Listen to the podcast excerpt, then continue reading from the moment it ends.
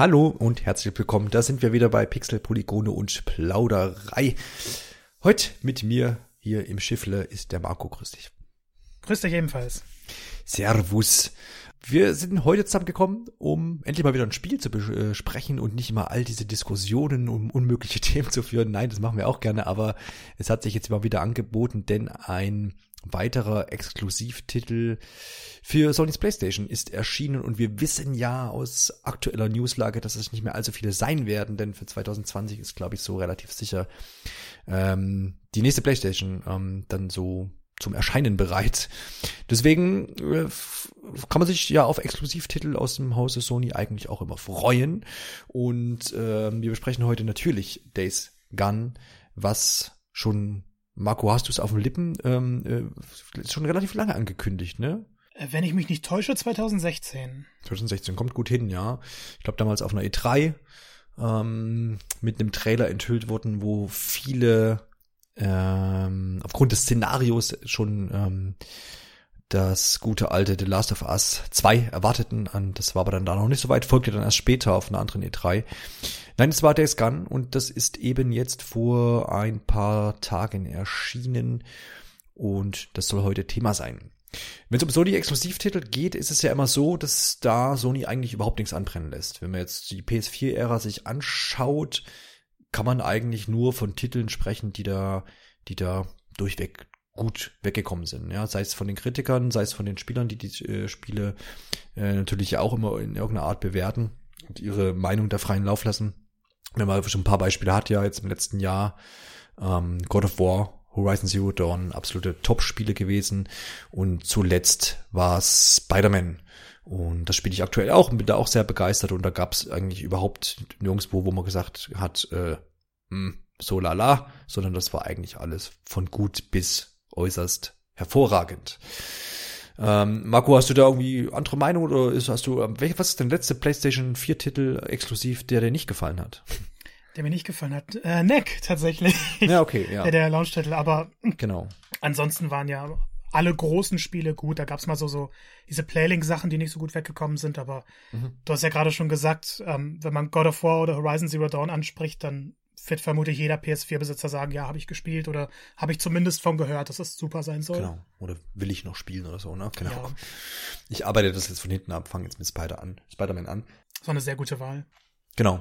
Ja, ähm, und bei Days Gone hat man jetzt auch in der Vorberichterstattung Zeit diesem ersten Trailer und jetzt eben auch über die ganzen, ganzen, ganze Zeit bis zum Erscheinen jetzt, ähm, ist man relativ großzügig mit Gameplay vor allem umgegangen, also mit Zeigen von Gameplay umgegangen, fand ich. Also es gab zwischendurch dann mal so exklusiv, ich weiß nicht, ob das Eurogamer war oder GameSpot, ich weiß es nicht, auch völlig wurscht mehrere Minuten auf jeden Fall von, von, von Gameplay, was da präsentiert wurde. Und man hat da eigentlich immer schon gemeint, man hat einen guten Einblick im Vorhinein und tatsächlich hat das aber meiner Meinung nach nicht alles so den Hype ausgelöst, zumindest bei der Mehrheit, äh, wie es vielleicht jetzt ein Spider-Man oder auch ein God of War getan hat. Ich weiß bei dir, du warst von vornherein schon relativ interessiert am Spiel, ne?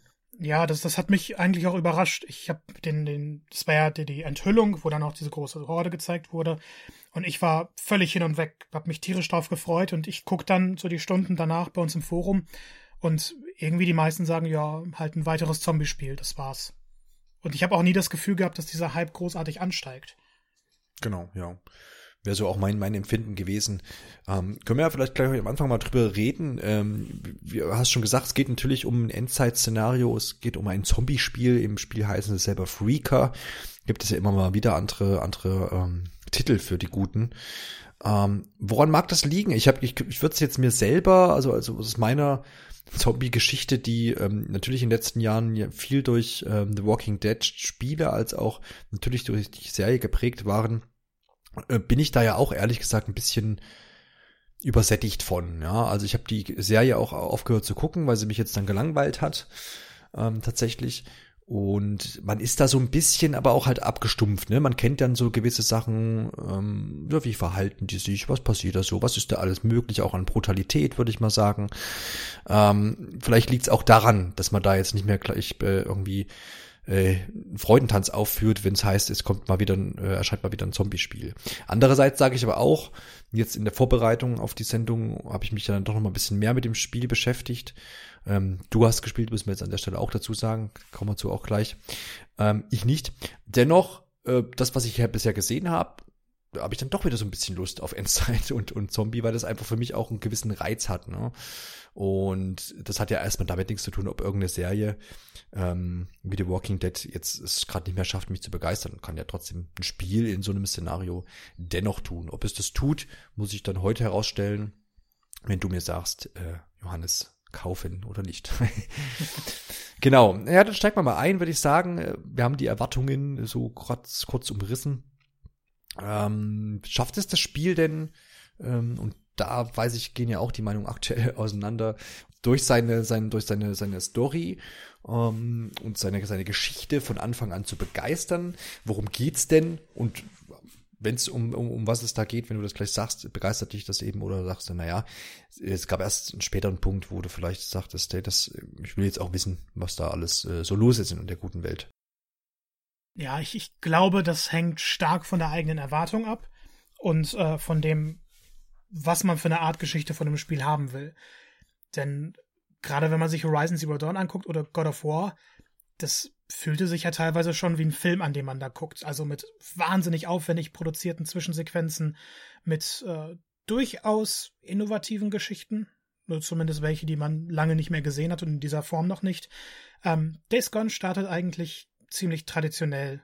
Wir haben eine Szene, in der dann der Protagonist Deacon äh, seine verwundete Frau Sarah zu einem Hubschrauber begleitet. Man sieht schon, er ist ein Biker und dann noch sein bester Freund ist dabei, Boozer. Die Frau ist verwundet, geht in den Hubschrauber. Es können aber insgesamt nur zwei von diesen drei da rein. Äh, er sagt dann, okay, sie soll in das Flüchtlingslager fliegen und die beiden bleiben dann in dieser Welt. Und dann sieht man so langsam, okay, es sind überall Zombies, es gibt einen Zeitsprung. Man hört irgendwie, seine Frau Sarah scheint tot zu sein. Äh, er, also Deacon und äh, Boozer durchlaufen so ein bisschen die Welt. Dementsprechend hat man's, also wenn ich jetzt nochmal den Bezug auf God of War ziehe, da wird ja direkt zu Anfang ziemlich subtil klar gemacht, worum es geht und man hat ein klares Spielziel. In Horizon Zero Dawn startet man ja wirklich mit der kleinen Aloy und sieht, wie sie sich weiterentwickeln. Spider-Man braucht gar keine Einleitung.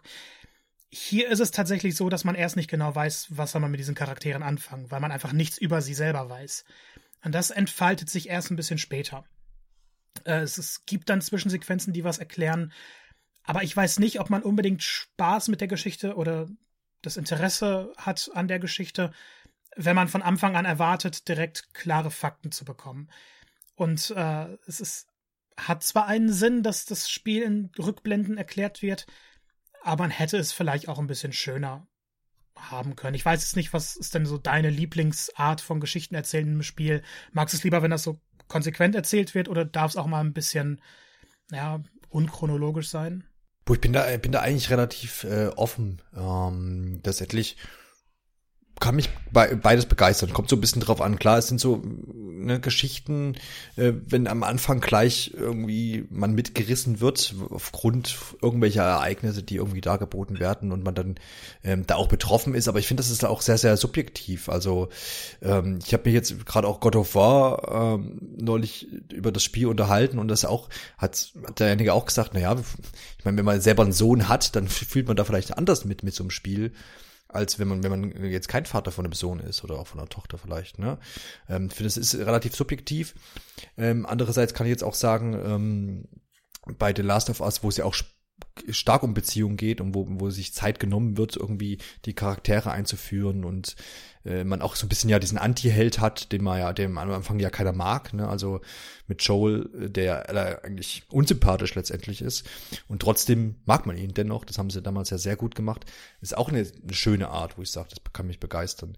Aber dieses von hinten aufrollen oder zumindest reinstützen in irgendwie eine Geschichte und man hat immer dieses große Fragezeichen, erstens jetzt, also was ja bei Descon auch zutrifft, ähm, wo, woher kommt denn diese, diese, diese Endzeit, also woher kommen jetzt die Freaker? Ähm, was ist ja eigentlich los? Was, wieso ist der Typ jetzt da? Warum geht's um ihn? Das wird ja eben dann im Laufe der Geschichte geklärt. Ist für mich auch okay. Ich habe jetzt auch, wie gesagt, teilweise gelesen, dass das viel natürlich stört, dass so plump, sag ich mal in Anführungsstrichen, einge, äh, eingestiegen wird. Aber ich finde es ein legitimes Mittel, ohne, ohne jetzt das gespielt zu haben, aber ähm, finde es so okay und ich weiß ja, dass du auch sagst, dass, ähm, dass, für, dass für dich das auch vollkommen klar geht. Da eben im Nachhinein das ja schon, schon aufgeklärt wird und dann schon ähm, das auch einen gewissen Tiefgang hat. Ja, ja, Ich, ich finde auch nach einigen Stunden versteht man, was die Macher eigentlich mit dieser Erzählmethode vorhatten. Denn man hat diese Liebesgeschichte, die sich durchzieht und anfangs, ich würde gar nicht sagen, dass sie flach wirkt. Das Problem ist eher, dass man sehr wenig von Sarah sieht, weil sie halt nicht am Geschehen teilnimmt. Und es dauert auch immer ein bisschen, bis man zu diesen Zwischensequenzen kommt. Je nachdem, welche Mission man auswählt, kann es sogar sein, dass man mehrere Stunden damit verbringt, ohne überhaupt was Neues von ihr zu erfahren, was Neues von ihr zu sehen.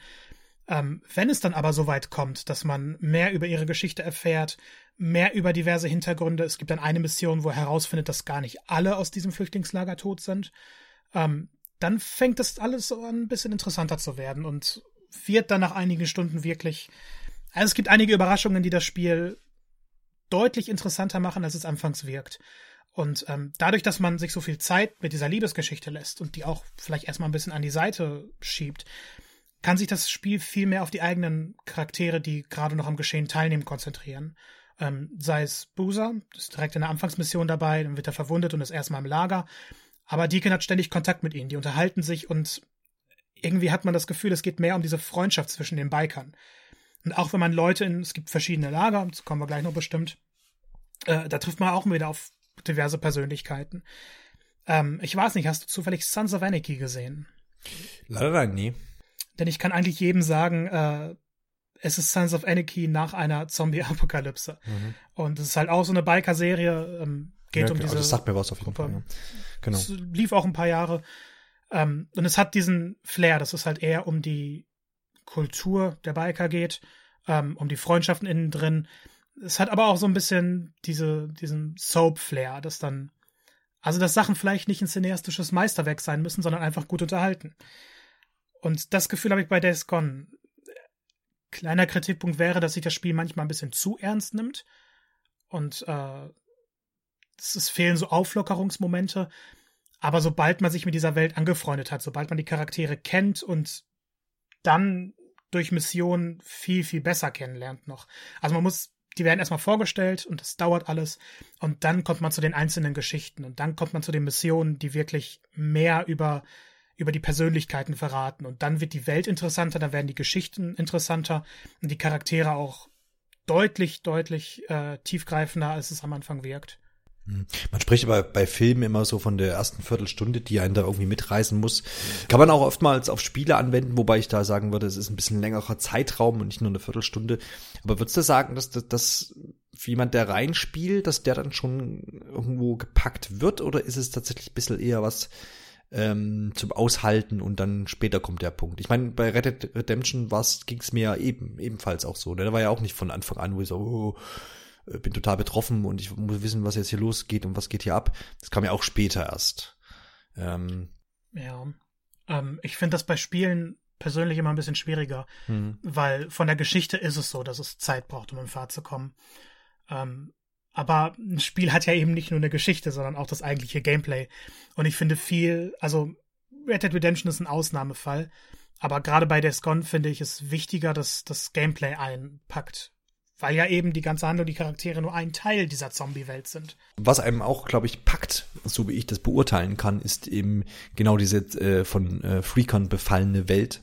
Ähm, quasi die Spielewelt, die äh, Open World, die in da einen in den Band zieht. Und da, da ist dann tatsächlich wieder wahrscheinlich eine Parallele zu Red Dead Redemption, ohne ähm, diese, diese lebendige und beziehungsweise sehr, sehr atmosphärische Welt ähm, würde man vielleicht eben genau diese, diese erste Stunde gar nicht so mögen. Oder die ersten zwei Stunden, wie auch immer. Ähm, was kannst du ein bisschen was zur Spielewelt äh, erklären? Ähm, also, wie kann man sich das vorstellen? Ist das, ähm, wie man es eben aus den bekannten Serien kennt? Oder gibt es irgendwie Besonderheiten? Was, was macht das denn gut? Weil das habe ich oft gelesen als positiven Punkt an sich, die Open World, die Spielwelt, die Atmosphäre. Ja, ich, also, das ist, finde ich, schwer zu beschreiben, weil einerseits mhm. ist es eine Open World, wie man sie sich nur vorstellen kann nach einer Apokalypse. Es gibt überall Gebäude, da werden Items verteilt. Es gibt dann die, die typischen Quests, die zehnmal im Spiel vorkommen. Äh, es gibt die Städte, es gibt dann die Landschaften, alles Mögliche. es ist halt so eine Open World, wie man sie auch aus einem Assassin's Creed kennen würde. Nur, dass sie halt in einem Stil gehalten ist. Ähm, die Welt selber kommt aber mit einer deutlich anderen Persönlichkeit daher. Ich hatte nie das Gefühl, ich fahre jetzt durch Amerika oder so, sondern ich fahre jetzt durch eine Welt, die nicht wieder aufstehen kann nach dieser Zombie-Apokalypse.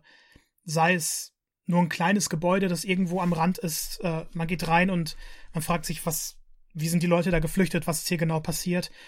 Ähm, ich weiß noch, in einem Gebäude habe ich eigentlich nur nach Heilmitteln gesucht und ich schaue auf die Treppe und dann ist so ein zerrissenes Bild von einer, was ein Kind gemalt hat von der Familie. Ähm, die Welt selber hat eine Persönlichkeit, die ich so in einem Spiel noch nicht gesehen habe, gerade in so postapokalyptischen Spielen noch nicht. Weil man halt nicht das Gefühl hat, hier war jetzt die Stadt, da ist die andere Stadt, sondern alles ist so ein bisschen verteilt. Es gibt diese Landschaften.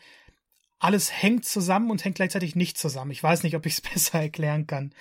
Ähm, ist auf jeden Fall ein relativ einzigartiges Spielgefühl wenn man die, die Welt vom Aufbau her beschreibt. Also es gibt halt nicht diese klassischen Städte, wie man sie jetzt von Red Dead Redemption kennt und man mhm. weiß, da sind jetzt Leute, ähm, da gibt's was zu entdecken, da gibt's Aktivitäten, denen man nachgehen kann. Es gibt hier diese Camps und zwischendurch einfach so so ein Versatzstück aus einer Welt. Kannst du die Bedrohung äh, so ein bisschen äh, beschreiben? Ich habe jetzt äh, viel erfahren, dass es jetzt die, also geht, man kennt natürlich diese Horden aus den Trailern, ähm, an sich die Freaker, du hast schon gesagt, es gibt so ja so Nester, Freaker, Nester, die die die irgendwie auch ähm, wesentlicher Bestandteil dieser Welt sind. Ich weiß aber auch, dass Tiere Bedrohung sein können und natürlich, wie es in so einer Apokalypse auch sein muss, auch die Menschen. Ähm, was ist denn die Mehrheit? was was was hält einem dann am meisten auf? Definitiv die Zombies. Ja, ja klar. Ähm, hätte ich so nicht erwartet, tatsächlich. Mhm. Ähm, man kennt es aus den meisten Zombie-Spielen, da kommen, keine Ahnung, zehn Gegner, man schießt sie ab. Ähm, in einigen Spielen gibt's ja schon diese großen Massen, Dead Rising, glaube ich, hieß es. Ähm, da geht es darum, sich einfach durchzuschlagen. Da sind die Zombies ja keine Bedrohung, sondern eher Spielzeuge schon fast. Mhm. In dem Left 4 Dead können auch 30 Zombies auf einmal rumlaufen und man erschießt sie einfach. Hier ist es so, dass ich immer das Gefühl hatte, wenn mehr als zwei Zombies auf mich zulaufen, dass es knapp wird. Ähm, liegt zu einem daran, dass man zumindest so in, den, in der ersten Spielhälfte nie genug Munition hat. Ähm, aber auch, dass sie wirklich gefährlich sind. Man kann sich überall eine Nahkampfwaffe schnappen, sei es ein Baseballschläger, und man muss trotzdem acht, neun Mal draufschlagen, bis sie wirklich sterben ich, ich hatte eine ziemlich witzige Situation, als ich ein bisschen das Motorrad kennengelernt habe. Bin aus meinem Camp rausgefahren, hab gesehen, aha, ich kann ja auch die Zombies überfahren. Äh, macht auch eine ganze Menge Spaß. Und irgendwann standen zwei Zombies mit ein bisschen Abstand dazwischen. Ich dachte, ich fahre mal dazwischen.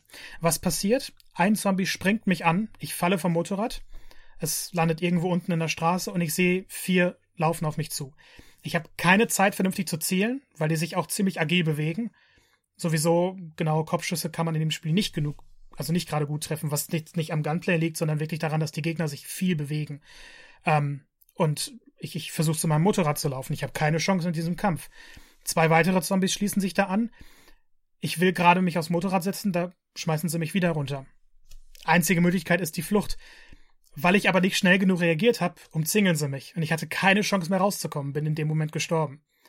Das heißt, klar, man kennt diese großen Horden, aber selbst wenige Zombies können einem das Leben schwer machen. Genauso mit den Tieren. Äh, Gerade die Wölfe sind genauso schnell, wie man selber mit einem Motorrad unterwegs ist. Und wenn sie sich von hinten irgendwo anschleichen, wenn man irgendwas einsammelt oder so, sind sie auch ziemlich leise. Und da bin ich auch ein paar Tode gestorben. Das ist allgemein ein Spiel, in dem man sich nie sicher fühlt. Hm. Sonst hat man ja immer ein Open-World-Spiel, man weiß, da sind die Gegner und hier habe ich meine Ruhe oder vielleicht kommt mal ein Tier oder so und stört mich oder vielleicht gibt es zufällige Events. Hier ist es aber wirklich so, dass du kein Gebäude betrittst, ohne dass du Angst hast, dass hinter der Ecke irgendwas wartet, was dich töten kann. Hm. Das bin ich ja. von großen AAA-Spielen nicht gewohnt. Ja, ist ja auch ein großer Pluspunkt. Also wenn man sagt, man ist in einer Apokalypse, warum sollte ich mich da auch irgendwo ähm, sicher fühlen können? Ne? Also ja. ist ja eigentlich dann ein Käse, wenn man sagt, man hat irgendwie jetzt gerade offene Bereiche. Ich meine, man kennt das jetzt ähm, wir werden das heute wahrscheinlich öfter als, oder ich werde das öfter als Referenz anführen, aus The Walking Dead, dass man natürlich da ja auch, ähm, dann waren da, da die sicheren Bereiche oder halbwegs sicheren Bereiche, wenn die irgendwelche Camps halt sich angelegt haben, ne, und das irgendwie mit Mauern und was weiß ich nicht abgesichert haben. Aber selbst da war ja dann irgendwann immer mal was los. Also das, das finde ich dann schon einen guten Punkt. Ich meine, das ähm, würde mich jetzt zum Beispiel auch reizen, zu sagen, okay, ich habe hab ein Spiel, wo, wo auch dann wirklich immer eine Bedrohung ist, was ja dann auch immer so ein bisschen Ja gut, es geht jetzt nicht in Survival-Horror-Geschichte, das auf gar keinen Fall, aber dass ich immer so eine gewisse Anspannung eben habe, weil ich weiß oder nicht eben nicht weiß, wo hier die nächste Gefahr lauert. Und das ist ja, hat ja auch einen Reiz einfach. Ne? Aber es ist schon mehr Survival-Horror als typische Open-World-Spiele. Mhm, ja, Also ja. es ist wirklich so, dass man ums Überleben kämpft. Mhm. Du hast schon gesagt, die großen Horden ähm, lassen sich nicht so einfach äh, wegballern, wie jetzt vielleicht in dem äh, Dead Rising und äh, sondern man muss tatsächlich ein bisschen mit Taktik vorgehen, wenn man denn diesen Kampf auf sich nimmt, beziehungsweise auch so diese Nester aushebt, um, um die, ähm, also man muss dazu sagen, diese Freaker-Nester, wenn ich das richtig verstanden haben, habe, ähm, sind oft zu, zum Beispiel zwischen ähm, oder kurz vor einem Ziel oder blocki blockieren letztendlich ein Ziel, wo ich äh, laut meiner ähm, Story eben hin muss und das muss ich eben dann erst äh, ausmerzen, dieses Nest, um weiterzukommen. ne? Das nicht unbedingt eigentlich. Nicht unbedingt, okay. Also ich hatte jetzt ähm, keines der Freaker-Neste, die mir wirklich den Weg blockiert haben. Mhm. Es gab Missionen, in denen ich die erledigen musste. Ah, okay. Aber das ist hauptsächlich in den Städten oder in den Orten, zu denen man später schnell reisen kann, dass man dann irgendwo diese Nester hat, teilweise in Gebäuden, teilweise in Fahrzeugen. Und die muss man dann anzünden, dann kommen drei, vier Freaker raus, die muss man besiegen und das Okay. macht man dann ein paar Mal, bis, die ganze, bis der ganze Ort befreit ist. Okay, wie sieht's aus mit den Horden? Also bekä- bekämpft man die überhaupt oder ist, ist da immer Flucht angesagt? Oder, Es dauert ja sowieso erstmal ein paar Stunden, bis man die erste Horde trifft. hm, Ähm, und das ist fast schon ein bisschen schade, weil die sind. Äh, da hat man sich drauf eingestellt seit dem, seit dem Trailer. Genau. Ne? Also ich hätte es cool gefunden, wenn sie dann in der Tutorial-Mission am Ende eine Horde hätten, man muss weglaufen und dann hat man schon mal diesen ersten Einblick davon. Ähm, ist hier nicht so, aber die Horden werden cineastischer eingeführt und äh, eigentlich bis auf die erste Mission, in der dann wirklich gesagt wird, du musst eine Horde besiegen, ist fast immer Flucht angesagt. Also es dauert lange, bis man genug Munition hat, bis man den Charakter verbessert hat, bis man mehr Stauraum hat. Und äh, so als, als Startcharakter hatte man gar keine Chance gegen diese Horden, weil wie gesagt, sechs Zombies alleine können schon hart sein. Am einfachsten ist es, wenn man einzelne vor sich hat oder die langsam voneinander weglockt. Ähm, normalerweise ist es so, wenn man nicht wegläuft, die überrennen einfach ein. Und ähm, es kann dann wirklich sein, dass man von A nach B möchte. Man sieht, da sind zwei Zombies und da ist ein Wagen, da ist was Schönes drin. Ich besiege die zwei Zombies, gehe in den Wagen, hol mir was, man kommt raus und eine Horde ist schon vielleicht da. Die sind wahnsinnig schnell. Äh, man kriegt Panik, man möchte sie nicht besiegen. Später im Spielverlauf kriegt man dann entsprechend mehr Möglichkeiten, ähm, man kann mehr mit Feuer herumspielen. Und dann ist es auch tatsächlich so, dass man Horden von 200 Zombies besiegen kann. Ist aber immer eine schwierige Sache. Es ist immer ein bisschen Glück äh, mit dabei und man muss sich vor allem vorbereiten. Und vorbereiten ist in Days Gone schwierig, weil man ja diese Welt hat, in der immer irgendwas benötigt wird. Man hat nie genug von irgendwas dabei. Und wenn man jetzt nicht speziell sagt, okay, ich fahre jetzt dahin, um eine Horde zu besiegen, sondern wenn man die irgendwo mittendrin trifft, hat man keine Chance. Und äh, weglaufen ist meistens auch nicht so einfach. Es kommt immer auf das Gebiet an. Aber das sind die spannendsten Momente. Gerade wenn man denkt, es ist ruhig, es kommt eine Horde und man versucht sich dagegen zu wehren, auch wenn man versucht, sie zu bekämpfen. Das ist so eine wahnsinnige Anspannung. Ähm, die hat man in einigen Horrorspielen nicht mal. Mhm. Ist halt nur schade, dass es lange dauert, bis das volle Potenzial der Horden überhaupt ausgeschöpft wird. Ja. Wie sieht's denn aus? Äh, Du hast es, glaube ich, schon erwähnt, wenn nicht, mache ich jetzt die Hauptfortbewegungsmittel in dieser Open World ist ja das Motorrad. Klar, hast du vorhin gesagt, weil du das in den Graben geschmissen hast. Viele andere ähm, Open World Spiele verzichten ja direkt auf, auf irgendein Fortbewegungsmittel oder äh, man kann die wechseln oder man hat ein Pferd, was ähm, auf Pfiff zum Beispiel dann zu einem kommt, was bei einem Motorrad wahrscheinlich nicht gehen wird. Und dann weiß ich auch, man muss das immer mal ein bisschen tanken. Wie sieht's denn aus? Jetzt ist ja in so einem Endzeit-Szenario wahrscheinlich nicht jede Tankstelle geöffnet. Und gesetzt im Fall, ich fahre irgendwo lang, Tank ist leer oder ich hatte einen Unfall, bin eben nicht mehr auf meinem Motorrad. Was, wie, wie ist denn das Vorgehen dann, wenn ich da zu Fuß unterwegs bin? Habe ich dann eine Chance oder Gibt es dann irgendwie einen Rücksetzpunkt, wo ich sage, äh, das Motorrad finde ich dann an der nächsten, was weiß ich, Raststätte wieder oder wie auch immer? Also wie ist das gelöst? Wenn, wenn das Motorrad zurückgeblieben ist, irgendwie aus irgendwelchen Gründen. Ja, man muss das Motorrad wirklich wie, ein- wie ein, der wichtigste Spielbestand oder der, der das wichtigste Hilfsmittel ansehen. Mhm. Ähm, es ist auch so, dass man immer beim Motorrad speichern kann. Also du kannst nicht weglaufen oder so, sondern du speicherst beim Motorrad. Äh, passiert öfter, dass mal der Tank leer ist oder dass das Motorrad kaputt ist und man nicht genug Teile hat, um es zu reparieren. Und dann muss man erstmal zu Fuß irgendwo hinlaufen.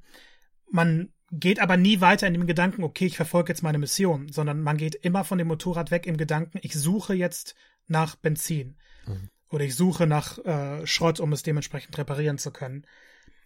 Ähm, das ist immer ganz gut verteilt.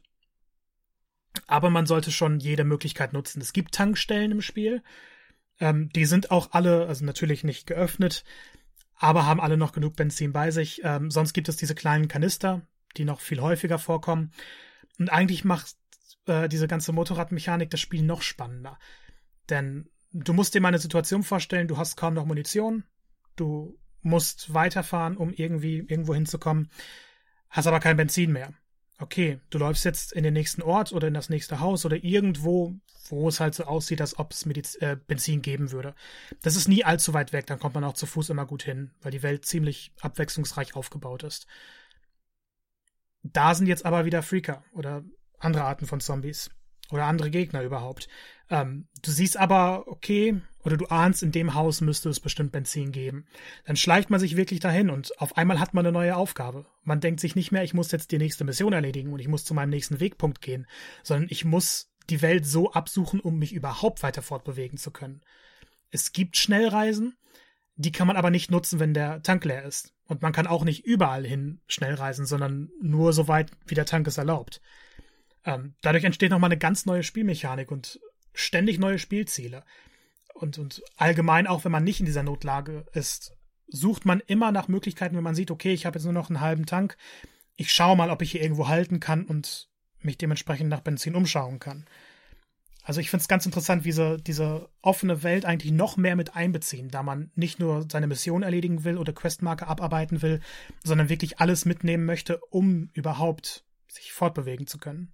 Genau, also es klingt ja danach, als würde da so ein bisschen Linearität rausgenommen durch diese, genau. sag ich mal, zufälligen Ereignisse, die, die ja dann eben quasi dieses, äh, ich renne von Punkt A nach B und mache Mission und dann geht's zu C, äh, einfach ein bisschen entschärfen.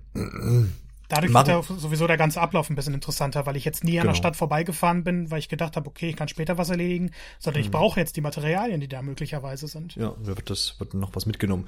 Machen ja mittlerweile viele Spiele, dass dann das eigentlich dann so ein bisschen aufdröseln. Ähm, dass man sagt, man hat einfach auf dem Weg auch noch was zu tun und schweift dann tatsächlich vielleicht von seiner eigenen, also ursprünglichen Vorgehen, was man vorhatte, nämlich zu Punkt B zu gehen, ab ähm, weil es hier und dort eben noch was zu holen gibt und sich das dann auch lohnt oder weil man gezwungen ist, irgendwie was ähm, ja, noch zu tun, um eben weiterfahren zu können in dem Fall.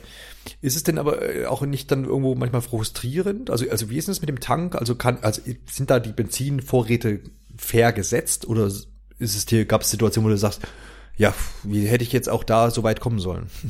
Nee, es gab, also ich musste eigentlich nie länger als zehn Minuten suchen, bis ich äh, den nächsten Benzintank gefunden habe. Ähm, meist hat sich das ein bisschen verlängert, weil ich dann noch mehr von den Gebieten, die ich gerade entdeckt habe oder zu denen ich gerade gestoßen bin, hm. äh, erkunden wollte. Aber ähm, anfangs passiert das natürlich öfter. Das Spiel treibt einen aber dazu, dann sozusagen mehr zu machen, als nur Benzin zu suchen, als nur Schrott zu suchen. So ein bisschen seine Vorräte aufzufüllen. Und ja. ansonsten im späteren Verlauf kann man das Motorrad auch noch mit verschiedenen Tanks, verschiedenen alles Mögliche verbessern, sodass es dann halt länger dauert, bis man überhaupt äh, wieder auftanken muss. Und es soll wohl so sein gegen Ende des Spiels, dass man damit kaum ein Problem hat, weil man immer eine Tankstelle sieht oder ähm, irgendeinen Benzinkanister, wenn man ihn gerade braucht. Das haben sie ganz gut verteilt. Okay. Ähm, du hast vorhin schon die Charaktere hier angesprochen. Letztendlich sind es drei, die du jetzt erwähnt hast. Äh, Deacon selber, seine Frau, und der Buser. Es gibt, wie sind Interaktionen mit anderen befreundeten oder nicht befreundeten menschlichen Wesen bilden sich, bildet sich irgendwie nochmal eine größere Gruppe um die drei, die quasi jetzt die Guten in Anführungsstrichen sind, oder sind das quasi die drei, die quasi jetzt da so dastehen als, äh, als, ähm, ja, gute Menschen? Ja, ich würde sagen, die drei sind eher die, ähm, die die persönlichste Beziehung miteinander haben. Ja. Weil man merkt, okay, die werden schon im Vorfeld viel miteinander zu tun haben. Das sieht man dann dementsprechend auch in Zwischensequenzen. Ansonsten gibt's verschiedene Camps. Es gibt nicht nur eins, wo sich die Überlebenden sammeln, sondern wirklich verschiedene mit diversen Anführern, mit anderen Leuten, mit anderen Shops da drinnen auch. Und jedes Camp verfolgt so ein bisschen anderes Konzept. In dem ersten äh, schauen sie eher nach illegalen Aktivitäten. Das zweite, ich will nicht zu viel verraten, wird eher schon fast wie ein Gefängnis geführt. Und jeder Ort hat dann wieder Leute, mit denen man sich unterhalten kann, Leute, die eigene Geschichten zu erzählen haben. Und das wirkt anfangs, ich glaube, ich hatte es vorhin einmal erwähnt, erst ein bisschen flach und okay, solche Charaktere kennt man aus ähnlichen Serien, aus ähnlichen Spielen, aber je mehr Zeit man mit denen verbringt, je mehr Missionen man von denen erhält, äh, desto offensichtlicher wird, dass da doch sehr interessante Geschichten hinterstecken. Gerade so eine ältere Frau, die das äh, zweite Camp, auf das man trifft, leitet, äh, die sagt schon, die hat mal in einem Gefängnis gearbeitet und je mehr man von ihrer Lebensgeschichte erfährt, desto interessanter wird einfach das ganze Konzept des Camps. Ansonsten trifft man oft noch Leute mal am Straßenrand, denen geholfen werden muss. Und dann muss man auch selber entscheiden, zu welchem Camp schickt man die überhaupt. Und das ändert dann auch nochmal so die Beziehungen und die Missionen, die verfügbar werden. Äh, man muss sich aber jedes Mal überlegen, will man die wirklich zu einem bestimmten Camp schicken, weil irgendwie alle bieten Orte, an denen man halbwegs überleben kann, aber alle haben auch diverse Nachteile und man weiß da nicht, will man Leute wirklich ins mögliche Verderben schicken, nur damit sie irgendwo einen Platz haben, in dem sie sicher schlafen können. Es wird also überraschend vielfältig und das wird in den ersten Stunden nicht so deutlich. Ja, sind wir wieder bei dem Punkt, die Welt, die sich dann eben so ein bisschen später auftut und nicht von ja. vornherein da irgendwie packt, genau. Aber ich finde, das passt eben auch zur, zur Open World. Das ist halt, das habe ich vorhin noch nicht angebracht bei dem Punkt, ähm, weil ich jetzt paar Mal den, den Vergleich zu ähm, The Last of Us gelesen habe und das dann in dem Fall einfach nicht gerechtfertigt finde, da den Vergleich zu ziehen, weil das Spiel eben seiner Zeit und auch heute noch kein Open-World-Titel ist und dass der sehr, sehr starken Fokus auf Story gelegt äh, wurde und das eben auch seither ähm, der große Pluspunkt des Spiels ist und äh, es eher ähm, Kritik am Gameplay gab, was ja jetzt bei Days vielleicht so ein bisschen umgedreht ist. Und ich kann halt schwer, und das muss ja einfach erst einmal einer auch machen in der Open World, ähm, eine sehr, sehr packende Geschichte, die da ähm, ähm, ja von Anfang an vielleicht auch ähm, mitreißt und da irgendwelche Beziehungen aufbaut und das alles sehr, sehr strukturiert durchführt, das ist in der Open World einfach ein bisschen schwerer machbar, würde ich jetzt mal behaupten. Und deswegen ähm, geht es da vielleicht auch klar. Aber wie gesagt, Story haben wir eigentlich auch abgehakt. Kommen wir mal noch ein bisschen Survival, Horror und äh, Zombie-Spiele. Ähm, haben ja oft einfach den Punkt Crafting als großes, großes Ding, weil ich natürlich in der Welt äh, mich äh, bewege, wo ich vielleicht eine Waffe habe, aber mir auch oft genug irgendwie etwas zusammenschustern muss aus allem Möglichen. Wie gestaltet sich das denn? Habe ich da ähm, von Anfang an schon bereits vielfältige Möglichkeiten, dann irgendwie was zu basteln oder entwickelt sich das nach und nach, wie es ja oft der Fall ist? Und sind das dann auch Sachen, die Spaß machen und, und einem vor allem auch weiterbringen? Ja, also Days Gone profitiert eigentlich davon, dass sich dieses Crafting, diese ganzen Crafting-Systeme in den letzten Jahren ähm, vereinfacht haben. Das heißt, man hat dann sein Rad und die meisten Sachen, sei es Molotov-Cocktails oder äh, so, so Kleinigkeiten, die kann man dann schnell zusammenbauen oder Heilmittel äh, kann man schnell diesem Menü erschaffen. Ansonsten gibt es dann so Nahkampfwaffen, die man ein bisschen anpassen kann. Äh, das ist, Crafting ist aber ja als System selber recht simpel gehalten. Also man muss jetzt nicht großartig äh, alles Mögliche selber bauen, sondern findet viele Sachen. Und sonst weiß man, mit den zwei Tasten kann er sich aus diversen Materialien Heilmittel erschaffen und das war's. Äh, spannender wird's dann schon, wenn man ein paar Rezepte findet, um die Nahkampfwaffen äh, vielfältiger zu gestalten. Man hat zum Beispiel, ähm, oder man findet öfter mal Baseballschläger, kann damit aber erstmal noch nichts machen, außer ganz normal zu schlagen. Und irgendwann findet man dann ein Rezept, ich weiß nicht mehr genau, wie es im Spiel genannt wird, da müsste ich nochmal nachschauen, ähm, das halt sagt, okay, du kannst Nägel da reinhauen und dann wird's eine stärkere Waffe. Und ab dem Moment kann man das dann auch mit dem eigenen Baseballschläger machen. Wobei die Nahkampfwaffen sowieso ständig kaputt gehen, die muss man dann auch noch reparieren. Spannender am Crafting ist dann eher die Materialien zu beschaffen, weil die überall verteilt sind, aber man nutzt das ständig auch. Also wenn ich so durch eine Stadt gehe und alles erkunde, sechs Heilmittel reichen mir da persönlich nicht. Und ich muss dann immer aktiv danach schauen, wo gibt's irgendwas oder will ich dieses Haus betreten, auch wenn es mich töten könnte, aber ich weiß, da sind wertvolle Materialien, die ich fürs Motorrad brauche, für alle möglichen anderen Sachen. Dementsprechend Crafting-System selber recht simpel gehalten, keiner wird da großen Spielraum haben oder irgendwas zu kompliziert finden. Und äh, die haben das eher wieder so gebaut, dass die Welt interessanter ist. Das heißt, Materialien zu beschaffen ist spannender als das Crafting selbst. Mhm. Wie, äh, du hast es gerade erwähnt, äh, man muss sich überlegen, gehe ich in das Haus rein, äh, vor allem Todesgefahr, andererseits finde ich dort vielleicht Sachen, die nützlich sein könnten. Woher weiß ich denn, dass in dem Haus was Nützliches sein könnte? Ist das einfach Standard, weil in jedem Haus irgendwo was Hinterbliebenes irgendwie liegt? Oder wird einem das irgendwie signalisiert? Funkelt da irgendwas oder ist das auf der Karte gekennzeichnet? Ja, es ist, Days Gone hat auch wieder dieses furchtbar realistische System, dass man einen Knopf drückt und man sieht direkt in der Umgebung so, sind Sachen, die man so einsammeln die, kann. Die Detektivsicht von ähm, Batman genau. quasi. Ja. Ich weiß nicht mehr, wie es genau heißt. Mhm. Ähm, hier wird es halt gelesen, also für einige Missionen, dass man dann Spuren lesen kann. Mhm. Oder eben, es wird um einen herum angezeigt, da sind Objekte, die man einsammeln kann, aber nicht genau mhm. was. Mhm. Und ich hatte es zum Beispiel in einem Haus, da war eine Tür oben verschlossen. Ich habe dann diese Sicht eingeschaltet, die wirkt dann für fünf Sekunden, glaube ich. Man hat schon gesehen, dahinter sind viele Sachen. Ähm, wie komme ich da jetzt rein? Normalerweise hätte ich dann gesagt, okay, ich gehe weiter, Tür ist verschlossen. Weil ich aber gesehen habe, da sind ziemlich viele Sachen, bin ich dann um das Haus herumgelaufen, habe geschaut, wie komme ich da nach oben? Muss ich da irgendwas kaputt schießen? Ähm, so wird dann eher signalisiert, dass da wichtige Sachen drin sind. Und ansonsten gibt's eigentlich in allen großen Gebäuden irgendwas Interessantes. Es ist natürlich auch ärgerlich, wenn man sieht, okay, da sind viele Zombies, ich nenne sie einfach mal Zombies, ähm, da, wenn ich mich aber durchstreife, hinten wird ein Raum sein, in dem viele Sachen sind. Man kämpft sich da durch und am Ende gibt's halt nichts Wertvolles. Es gab's auch einige Male.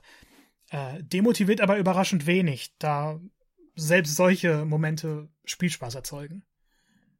Ja klar, also wenn das dann immer dann auch nicht zu unfair ist und man dann sagt, äh, jetzt habe ich hier irgendwie einen Heidenkampf hinter mir und dann äh, war das zu anstrengend und ich habe davon nichts und habe hab nicht mal Spaß gehabt dabei, dann ist das natürlich blöd. Aber wenn das auch nicht der Fall ist, dann umso besser. Ähm, für den Open World Spiel gehört es sich mittlerweile auch, dass man einen mehr oder weniger umfangreichen Skill Tree hat. Man, äh, das wird in anderen Spielen bis in unheimliche Tiefen geführt. Andere Spiele behandeln das oberflächlich. Kernpunkt für mich dabei ist eigentlich immer, also ich mag es natürlich nicht so sehr, sehr, sehr ähm, tiefgängig, das, das ist mir dann immer zu wild, aber zu oberflächlich sollte es auch nicht sein. Und was aber für mich da wirklich wichtig ist, äh, ist, dass die Sachen, die ich dann halt vielleicht irgendwo was aufgelevelt habe, sei es jetzt, keine Ahnung, Verteidigung, falls das ein Punkt sein sollte, dass das Sachen sind, die einen dann auch irgendwie auch was bringen und man das auch dann in der Spielewelt und im, im weiteren Spiel dann eben auch spürt und das nicht nur so ein, naja, jetzt macht es halt anders, aber, hm, ne, also, Du weißt, was ich meine, nehme ich an. Ja. genau. Wie sieht's denn aus mit äh, Fähigkeiten, Skilltree, verbessern, aufleveln etc.? Ja, der Skilltree ist überraschend langweilig geraten. Mhm. Mhm. Also es gibt eigentlich ähm, drei Listen, kann man eher sagen. Mhm. Ähm, und also für den Nahkampf, für den Fernkampf und fürs Überleben. Und die sind halt nicht wirklich wie ein Baum äh, aufgebaut. Du hast dann in, in einer Zeile drei Fähigkeiten davon kannst du dann mit Punkten, die du für Level-Ups erhältst, ähm, kannst du die Fähigkeiten kaufen.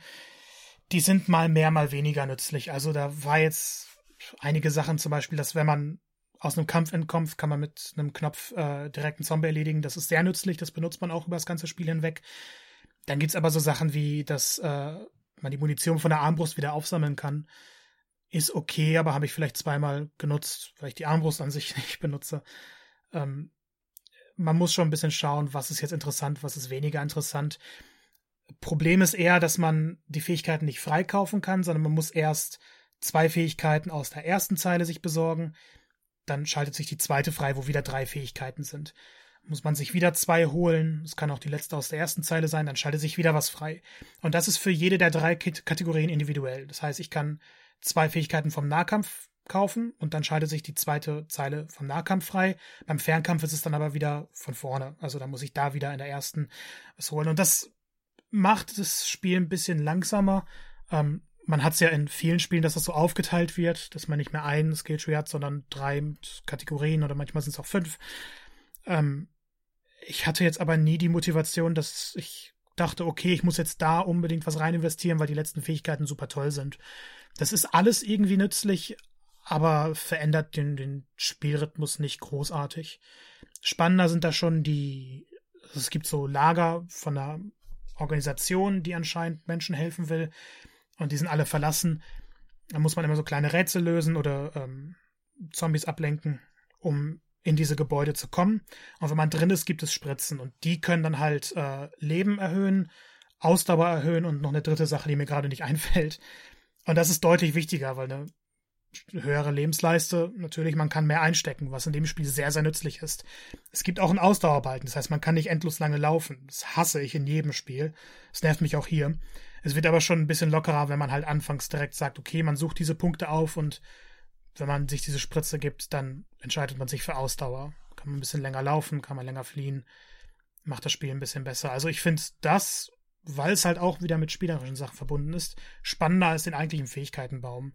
Der ist da und ich habe eher das Gefühl, der ist angebracht worden, weil jedes Spiel ihn mittlerweile hat. Okay. Ja, genau, muss halt dabei sein. Ne? Ja. Aber wie gesagt, das ist ja das, was ich sage. Ähm, bei manchen Spielen ist es dann eben ähm, da, aber so richtig den Nutzen äh, oder den Mehrwert bringt es dann eben doch nicht. Also ungefähr ist es hier wirklich. Mhm, mhm, genau. Ähm, du hast ja schon viel über das ja, Kämpfen letztendlich gesagt, aber letztendlich müssen wir vielleicht nochmal kurz aufdröseln, ähm, wie denn gekämpft wird. Klar, man, ich glaube, es ist klar geworden, man, man schießt äh, hauptsächlich Gegner irgendwie nieder oder geht in den Nahkampf. Kann man sich das vorstellen, ein bisschen wie bei Resident Evil? Also habe ich eine Chance, jemand in ein Bein zu schießen, dann liegt der äh, Freaker äh, auf dem Boden und dann habe ich mehr Chancen oder ist es das zum einen nicht möglich?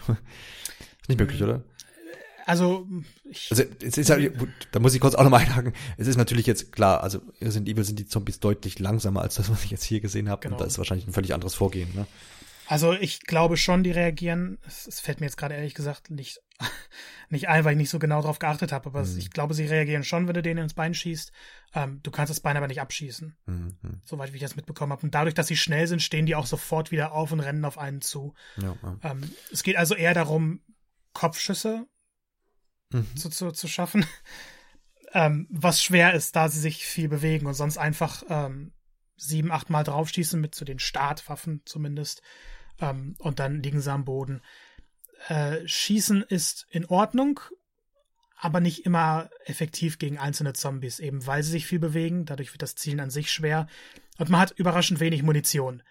Es ist tatsächlich so, wenn ich versuche, ein Nest, äh, ja, die Zombies, die da rauskommen, zu besiegen, dass ich dann am Ende auf einmal keine Munition mehr für meine Waffen habe. Äh, dementsprechend schaut man dann eher, dass man in den Nahkampf geht. Und der Nahkampf macht auch viel, viel mehr Spaß. Aber wenn du jetzt eine Machete findest, das kann eine ganz normale sein, äh, zwei Schläge und die Zombies sind tot.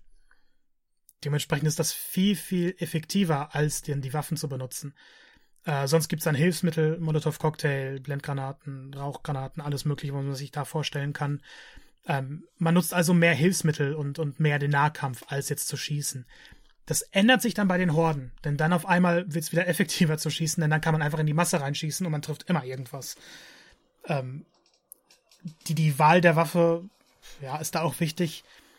Ähm, aber jetzt selbst Snipergewehre zu benutzen, ist nicht immer logisch, denn wenn man schießt, klar, man trifft sie dann und ein Zombie liegt dann auf dem Boden, aber der Rest läuft auf einen zu. Ja. Schusswaffen sind, glaube ich, ich will nicht sagen realistischer gehalten, weil ich davon dann keine Ahnung habe. Aber es ist nicht so, dass man jede Begegnung einfach mit den passenden Waffen äh, meistern kann.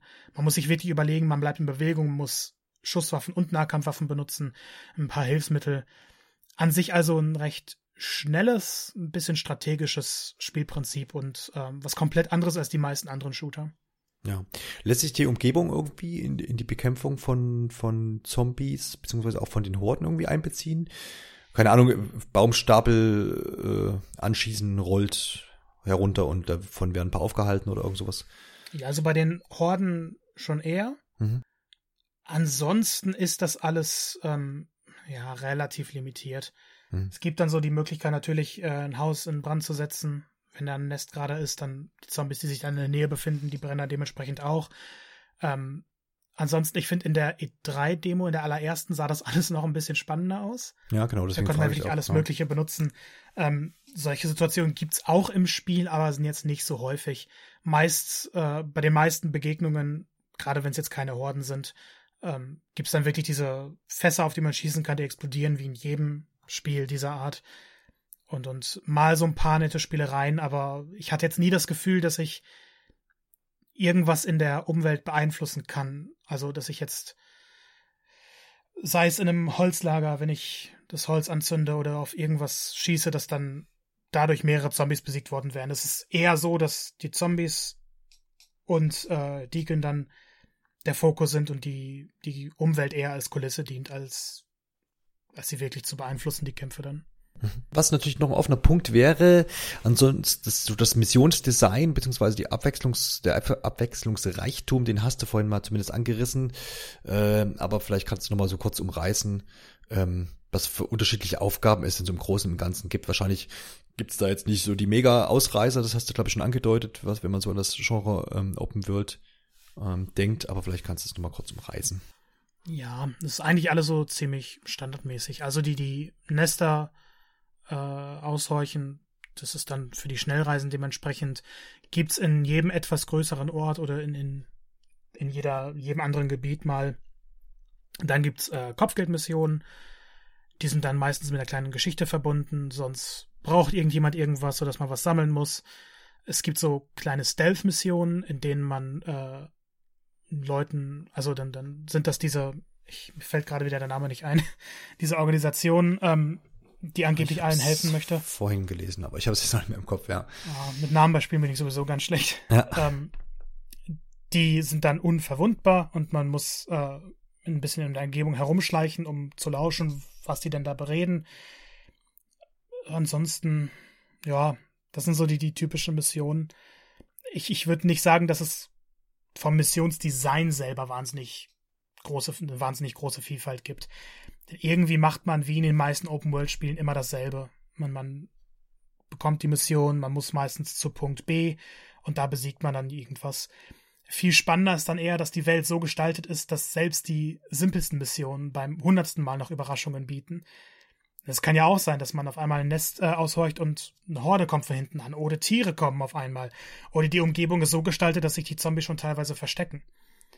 Ähm, ganz spannende Situation war, als ich äh, eine stinknormale Mission hatte. Ich musste irgendwas besorgen, bin zu einem Punkt gefahren, da waren ein paar menschliche Gegner, hab sie besiegt. Und äh, dann gucke ich um die Ecke, auf einmal sind da zehn, es gibt so, so Kinder-Zombies. Das ist schon. Krabben. Also mit der, genau. Mhm. Das ist schon recht heftig mit der Zombie-Vielfalt und, und wie sie gestaltet sind. Und die springen mich dann einfach alle an. Das heißt, man kennt die Mission, aber spielerisch gibt es immer wieder so Zufälle, oder die Spielwelt ist halt so designt, dass es dann, ähm, obwohl die Mission gleich ist, obwohl es da eintönig werden könnte, das Spielprinzip einfach so stark bleibt durch die Abwechslung innerhalb der Welt, ähm, dass man, dass es einen dann irgendwann gar nicht stört, dass man im Endeffekt oft dasselbe macht. Ja klar, ich meine, man, man, man kennt das ja. Ne?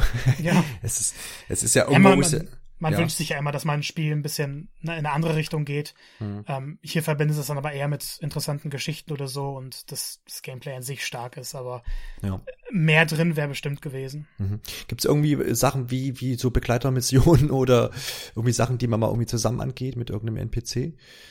Oder mit mehreren vielleicht sogar? Oder ist man tatsächlich immer so mehr oder weniger auf sich allein gestellt? Ja, man ist meist alleine. Also mhm.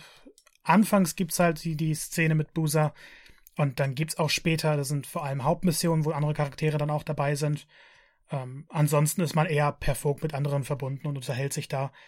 Und es geht eher darum, dass man alleine arbeitet, was in dem Spielprinzip aber auch anders schwer wäre. Ja. Denn das Spiel lebt ja davon, dass man wirklich alles gerade wenn es schwierigere Sachen sind, alles plant oder entsprechend reagiert. Mhm. Und wenn ein anderer Charakter rumläuft, der vielleicht Aufmerksamkeit auf sich ziehen würde, ja, würde das alles noch ein bisschen chaotischer gestalten. Ja, also ich verstehe schon, dass sie da eher diese Isolation in den Fokus rücken wollten. Mhm. Mhm.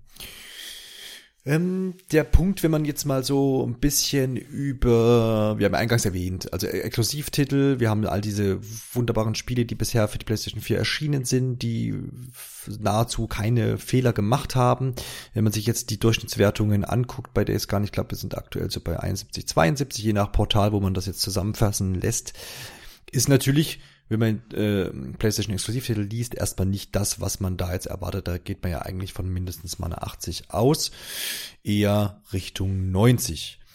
Ähm, man muss aber auch dazu sagen, die Wertungen gehen da auch völlig auseinander. Also von 100, ne, das ist zwar jetzt nicht das Vorzeigemagazin, was da die 100 gibt und was da die 30 gibt, ist auch kein Vorzeigemagazin. Aber irgendwie merkt man, dass da die Schere relativ weit auseinander geht. Bei anderen Titeln ist das eben klarer der Hauptkritikpunkt ähm, ist zum einen Story, über die haben wir vorhin schon gesprochen. Wie gesagt, da habe ich jetzt auch schon die Kritikpunkte vorhin mal ein bisschen angerissen. Ähm, haben wir abgehakt letztendlich. Ich glaube, das ist einfach Geschmackssache, wenn man es mal so sagen möchte. Und eben auch Erwartungshaltung. Der andere Kritikpunkt ist die, das Thema Technik. Ähm, es soll Wie gesagt, das kann ich jetzt hier so nicht nachvollziehen, aber nach vielen Berichten, die man so liest, gibt es Framerate-Probleme.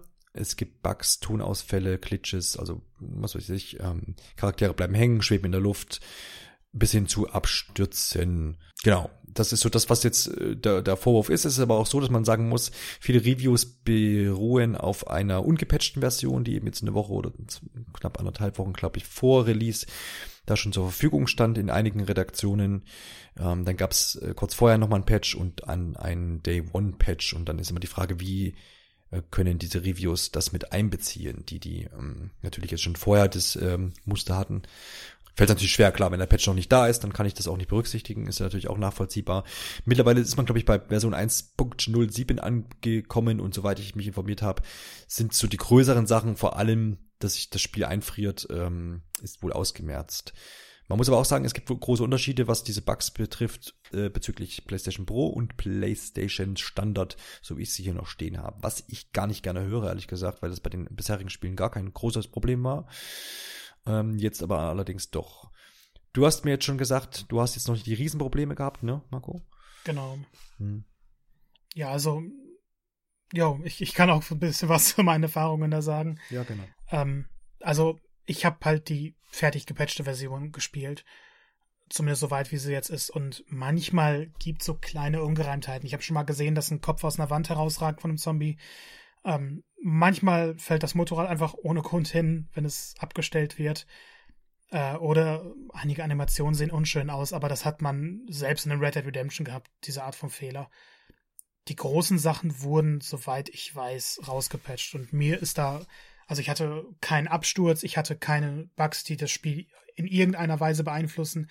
Ich hatte keine Tonausfälle. Das Einzige war, dass die Untertitel nicht immer synchron verlaufen, was durchaus nerven kann.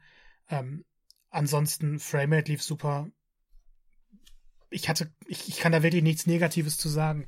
Muss aber auch sagen, ich habe auf der Pro gespielt. Ich habe keine Ahnung, wie es auf der normalen läuft. Genau, also ich finde halt, ähm, wenn man jetzt das ausblenden würde und sagen, sagen würde, ja, es ist jetzt kein Sony-Exklusivtitel und will sich jetzt eigentlich ja nicht einreihen in diese äh, vorher schon genannten Spiele, dann würde man sagen, ja, ist ja Standard. Anthem äh, und was weiß ich, was für Spiele erscheinen mittlerweile äh, auch nicht mehr perfekt, ne? Dann, dann, dann oft ist man da gut dran getan, wenn man noch mal ein Vierteljahr wartet, bis alle ähm, äh, Fixes quasi durch sind. Aber man kennt es eben nicht von Sony, ne? Also würde ich gar nicht so unbedingt sagen. Ich hatte ja. Horizon Zero Dawn ähm, nicht direkt zum Launch gespielt, einen Monat okay. später, und ich hatte nach zwei Stunden einen Bug, bei dem äh, Aloy nicht aus einer Schlucht rauskam, aus einer mhm. ziemlich kleinen. Mhm. Ähm, ich musste das Spiel neu starten. Es gab mhm. keine Möglichkeit, da rauszukommen, weil ja. er da noch automatisch gespeichert hatte und ich bin immer wieder da gelandet. Ja. Ähm, und sonst gab es da auch, als es veröffentlicht wurde, so, so Open-World-Probleme. Das ist man jetzt mhm. von einem God of War nicht gewohnt, das ja ziemlich durchchoreografiert ist. Ja. Ähm, aber an sich gibt es diese Probleme. Ich glaube, Days Gone hatte nur vor der Veröffentlichung ein paar offensichtlichere. Ja, ja. Ähm, aber es ist jetzt nicht so, dass nur weil ein Titel äh, aus dem Hause Sony kommt, dass es dann zum Launch direkt perfekt ist. Mhm. Diese, diese Fehler kriegt man immer. Ja, klar. Aber ich, ich hätte jetzt zumindest gesagt, dass es perfekter ist, vielleicht als bei anderen Beispielen. Noch perfekter ist da ja mal Nintendo, aber die haben jetzt, sind jetzt auch keine Open-World-Vorreiter. Und auch, äh, wenn man da jetzt Breath of the Wild heranzieht, das hatte ja auch äh, stellenweise, hat auch ein paar Patches bekommen, ne? Ja. Ähm, genau. Aber so ist es nun mal und wahrscheinlich ist es jetzt eben, was vielleicht jetzt an den falschen Stellen und da kann, da steckt man jetzt aber auch wieder nicht drin, wie da die, die Release-Fenster gestaltet wurden und wie die Entwickler da jetzt, ob die noch unter Zeitdruck standen oder ob da jetzt irgendwie das Testing irgendwie so ein bisschen hinter runtergefallen, hinten runtergefallen ist. Das kann man, kann man einfach jetzt so nicht ähm, nachvollziehen. Natürlich ist es schade, wenn jetzt so ein, so ein, so ein Spiel da erst mit größeren Problemen zu kämpfen hat, die es ja wohl auch mehrheitlich jetzt gab, beziehungsweise halt gerade auf der Standard PlayStation 4 ist schade, aber soweit man das jetzt hier beurteilen kann, arbeitet man daran und ist ja auch jetzt, wie gesagt, das Spiel ist jetzt noch nicht mal eine Woche auf dem Markt, ne? Oder jetzt wird's. Genau. Ja, also, genau. Wird jetzt eine Woche. Je nachdem, wann man das jetzt auch hört, die Episode, wenn sie erscheint, dann ist schon über eine Woche rum. Aber ähm, man hatte also ne, Version 1.07, da ist jetzt ordentlich auch schon was nachgeschoben worden und man ist da auch dabei. Ist halt immer bitter, dass die Leute, die am meisten dafür zahlen, eben wenn es direkt rauskommt, äh, noch die ja. fehlerhafteste Version haben. Aber das ist da wieder ein Industrieproblem. Genau, ja, das, da, da sind wir dann wieder vielleicht bei unserer letzten Ausgabe, wo es eben auch um ähm, ja, um gewisse Entwicklungsverhältnisse geht. Da weiß man immer nicht, wie die sind. Und oftmals sind sie eben nicht so, wie man sich das vielleicht wünscht als Entwickler. Und dann führt es vielleicht auch zu solchen Dingen, dass ein Spiel eben, wenn es erscheint, nicht völlig gepolished ist. Genau. Ansonsten, Marco, ich weiß nicht, hast du noch irgendeinen Punkt, den du unbedingt erwähnen willst? Ähm, sonst würde ich dann nämlich mal so ein bisschen zum Fazit kommen, äh, wo wir sagen können, irgendwie kann sich doch in diese Reihe einreihen, die wir vorhin genannt haben, oder eben nicht? Oder gibt es jetzt noch einen Punkt, den wir noch also ich, ich, wette, ich wette mit dir, dass ich bestimmt irgendwas noch ansprechen wollte, was ich jetzt schon wieder vergessen habe. Mhm. Ja. Aber dann, wir bringen ja noch einen Test und Richtig, da genau. kann ich diese Sachen dann unterbringen. Genau. genau und so für genau. jetzt haben wir, glaube ich, das Wichtigste angesprochen. Ich kann nur sagen, es ist anders als die meisten großen AAA Open World Spiele, denn die sind durchstrukturiert, man weiß, was einen da erwartet. Und das hier hat viel mehr das Gefühl, dass man ständig bedroht ist, dass man nicht diese Mission abarbeitet, sondern diese ganze Welt in sich aufnehmen kann und weiß, egal wo ich hingehe, ich kann mich nie sicher fühlen. Ich, ich muss immer irgendwas sammeln. Also es hat diesen, diesen Spielrhythmus, diesen Spielfluss, den man von großen Titeln überhaupt nicht kennt. Das, wie gesagt, habe ich ja an, an anderer Stelle vorhin schon gesagt, das ist das, was mich da jetzt auch reizt. Ja.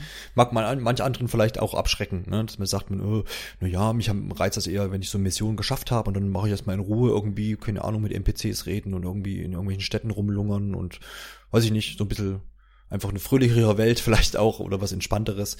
Ich kann mir vorstellen, dass ja. da dann auch diese große Diskrepanz bei den äh, Wertungen herkommt. Mhm, genau. Dass dann ja. einfach doch mal was anderes ist, als man es erwarten würde. Ja, ja, ja. Aber wie gesagt, auf mich wirkt es authentisch zu sagen, wenn ich eben so ein Endzeit-Szenario habe, dann bitte schon auch mit einer dauerhaften Bedrohung, weil sonst anders kann ich mir das jetzt auch nicht vorstellen. Ähm, und letztendlich, äh, dann ziehe ich jetzt zum letzten Mal Walking Dead ran und da war es ja letztendlich auch so, da hat man ja eigentlich auch die Spannung, zumindest in den ersten vielen äh, Episoden, hat für mich auch mal ausgemacht, dass man ja gar nicht wusste, wo da jetzt vielleicht noch mal irgendwie was herkommt. Und wenn sich irgendwo sicher gefühlt wurde, dann gab es dann doch eine Bedrohung. Ähm, in dem Sinne, äh, denke ich, kann man zusammenfassen, dass du eigentlich relativ positiv angetan bist von dem Spiel. Du hast es natürlich jetzt noch nicht durchgespielt in der kurzen Zeit.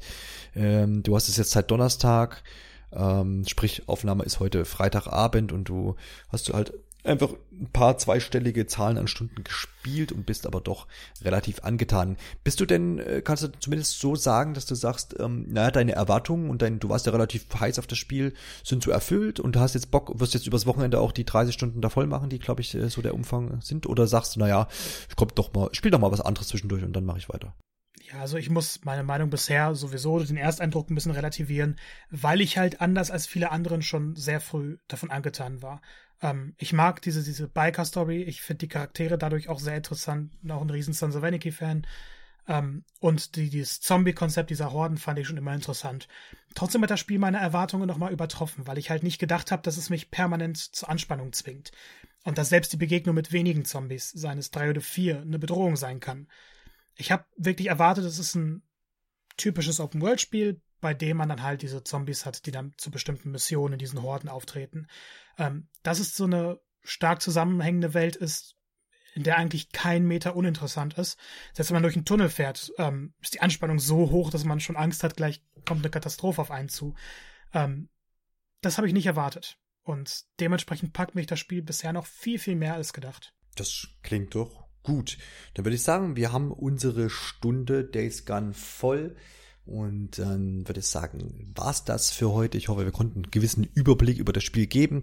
Ich glaube, man, man, man kann jetzt, wie so oft, an so einer, in einer Spielbesprechung nicht das so ein endgültiges Fazit sagen, ja, das ist jetzt das Spiel schlechthin, sondern ich hoffe, wir konnten irgendwie aufzeigen, für wen es was ist und für wen es vielleicht eher äh, nichts ist. Ansonsten versucht es irgendwie noch über weitere äh, Kanäle euch irgendwie zu Gemüte zu führen. Ansonsten wartet auch vielleicht mal auf den Test von Marco. Aber wir haben ja schon gehört, er ist nicht ganz objektiv. ja, im Test werde ich dann objektiver sein. Alles klar, genau. Ist immer schön, darüber hier, zu reden, als darüber zu schreiben. Genau, hier im Podcast dürfen wir noch äh, unsere Meinung sagen. Nein. Also, in diesem Sinne, wir hören uns dann hoffentlich in zwei Wochen wieder mit einem weiteren Thema. Wir suchen uns das dann wie immer noch spontan oder auch geplant. Wir verraten es nicht aus. Ich würde sagen, auf Wiederhören. Wiederhören. Thank you.